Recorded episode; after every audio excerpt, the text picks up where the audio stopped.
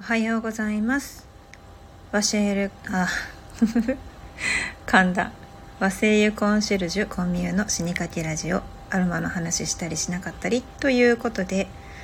えー、チャンネル名を変えました。ちなみに、えー、今日は朝からクラブハウスでおはよう部屋に入って目はバッチリ覚めております。で子供が小学校に行くとですねこんなにも朝の時間っていうのに余裕が出るんだなというのを初めて知りました。えーと、幼稚園への送り迎えに、まあ、往復1時間かかっていた状態ですのでその分浮いたって感じですね。はい、で今回ご紹介するのは青森ヒバの精油と蒸留水あとは限定販売のハンドクリームですね。これが青森ヒバの精油と青森ヒバの蒸留水はですねすごいんですよ。もう本当これ たっぷりって感じなんですけど、えー、皆さん青森ヒバはですね香られたことがありますか？ヒノキとはねまたちょっと違うあのアスナロってうんアスナロって呼ばれていることが多いかな。で明日ヒノキになろうっていうことで、えー、アスナロという名前がついたっていうふうに言われてはいるんですけれどもこの青森ヒバですね、まあ、ヒノキと何が違うのっていうので私が今までの放送の中で結構ねあのー、ヒノキチオールが入ってるよっていうのをよく言ってたんですよ。うん、で成分的に言うとアスナロの香りっていうのは森の香りの中でですね、まあ、代表格のアルファピネンっていう成分芳香成分があるんですけどこれがですね結構少なくて実は。でアスナロのこの木部の精油の香りではあオルタナティブさんおはようございます。今日は朝のライブ配信です。あすごい。あのやっぱりその香りが全然違うっていうところがすごいですね。アスナロの木部の成分比率に関しては、えー、ゆいかさんだと大体ですねツヨプセン。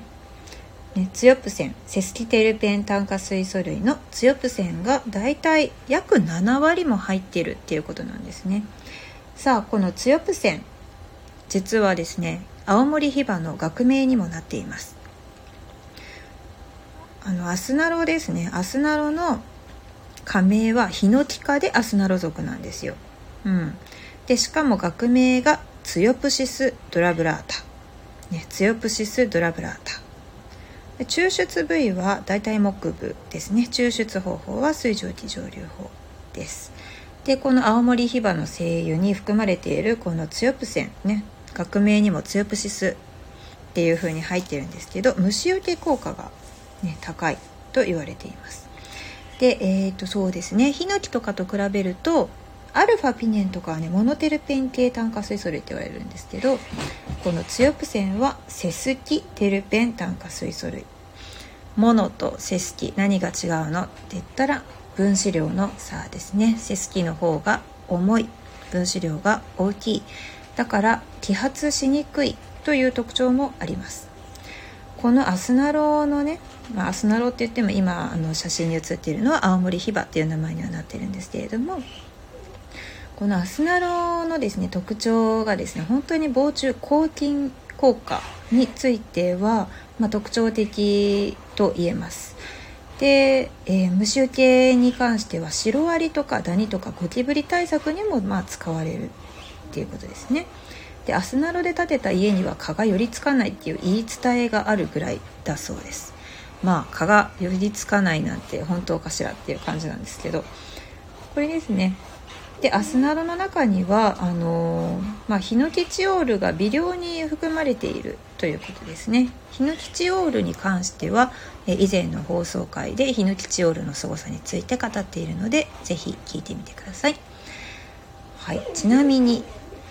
まあ、この芳香蒸留水もですね使いやすいなとは思います少し香りはですねあのヒノキに比べると重めですので、まあ、好みは少し分かれるかもしれないんですけど何て言うのかな、まあ、やっぱりうーん使い方によっては本当にそのタンスの中にこれを染み込ませたものを入れておくと、まあ、防虫効果もあるだろうなっていう感じがしますね。まあ、ウッドチップを入れていただいてもいいんですけれどもウッドチップがない場合はこういった精油や芳香蒸留水なんかを活用していただければいいかなと思います。これね葉っぱの見方は結構ねヒノキとアスナロで全然実は違うんですけど、まあ、裏面を見たりすると分かりやすいのかなとヒノキとアスナロの葉っぱの比べ方なんですけどアスナロの方が緑が濃くって何ていうのかな、えーと、枝分かれしているところが太いです。で面積もなんか広くってまあなんだろう動物の足跡みたいな感じのがつながってるっていう感じですね。で葉っぱも厚いと。でこれはま何のためにこうなっているのかっていうとまあ、光森の中でもですね下の方に生えるんですよねアスナロね。だからあの少しの光まあトップの方にあるわけじゃないので少しの光を多く取り入れて成長していこうっていう感じですね。うん、で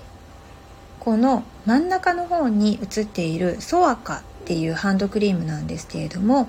これ実はですねあの高野巻という植物の精油が入ったハンドクリームなんですが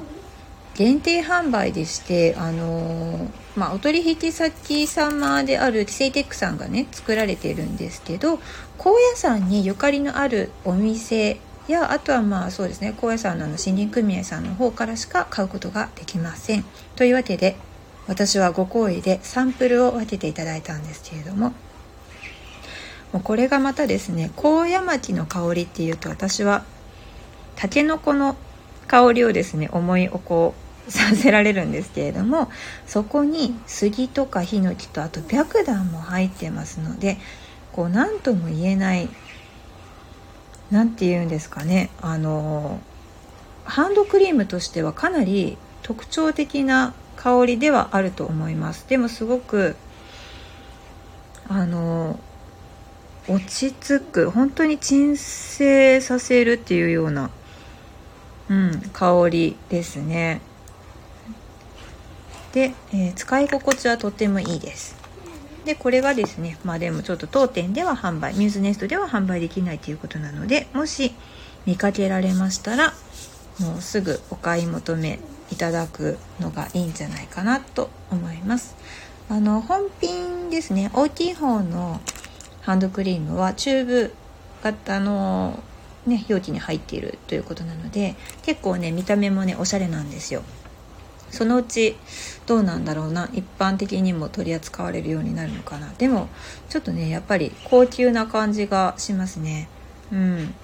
高野町ってやっぱりなんか高貴な樹木っていうようなイメージがあるので、うん、手肌の保湿に高野町を使うっていうのはなかなか珍しいなとは思います。うん、はい今日はそんな感じで青森ヒバね、青森ヒバは本当にね使い勝手がいろいろあるんですよね。あのー、まあ、あの青森ヒバのシャンプーも扱ってますけれどもやっぱりその抗菌作用が期待できますので幅広いね幅広い菌に対する抗菌作用が期待されるのでうん、肌荒れ頭皮のブツブツとかそういったものあとアトピーの方々なんかが結構ねあの私の知人にもいらっしゃるんですけど青森出身の方でお風呂に青森ヒバのねなんかあの入浴剤なのか、まあ、木材をそのまま入れるタイプの入浴の仕方なのか。でそれでよくね肌荒れの時は使っていたっていう風にお伺いしてます。はい。まあね朝起きて配信する。夜配信本当はねしたいんですけれどもねなかなか子供が寝ないので、まあ、朝の配信でやってみようと思います。またこちらの商品もですねあの青森ひばの蒸留水に関してはうん入荷できると思うのでまあ、これからですね蚊よけに少し使いたいという方は網戸の方にシュッシュってしていただいてあのよくこうね窓を開けている隙間にシュッシュってしていただくと蚊が入ってくるのをちょっと防いでくれるんじゃないかなと期待しております。日本の香りじゃなくてもねあの虫除け効果、まあ、気比作用ですね。いわゆるアロマセラピーの気比作用を期待できるものっていうのはいろいろあるんですけれどもせっかくなので、えー、蚊取り線香ではなくて和精油のもの和精油を使ったものでま汎用性の広いものですね。虫除けだけに使うものではない。汎用性の広いものを使ってでそうすることによっていろんな用途とかねいろんな用途に分けてこう物を増やさなくても済むっていうかまあミニマリストではないんですけれどもそういった生活ができるんじゃないかなと思っております。ではまたこういったような商品の情報などをお届けしたいなと思っておりますのでよろしくお願いします。では今日も良い一日を。またね。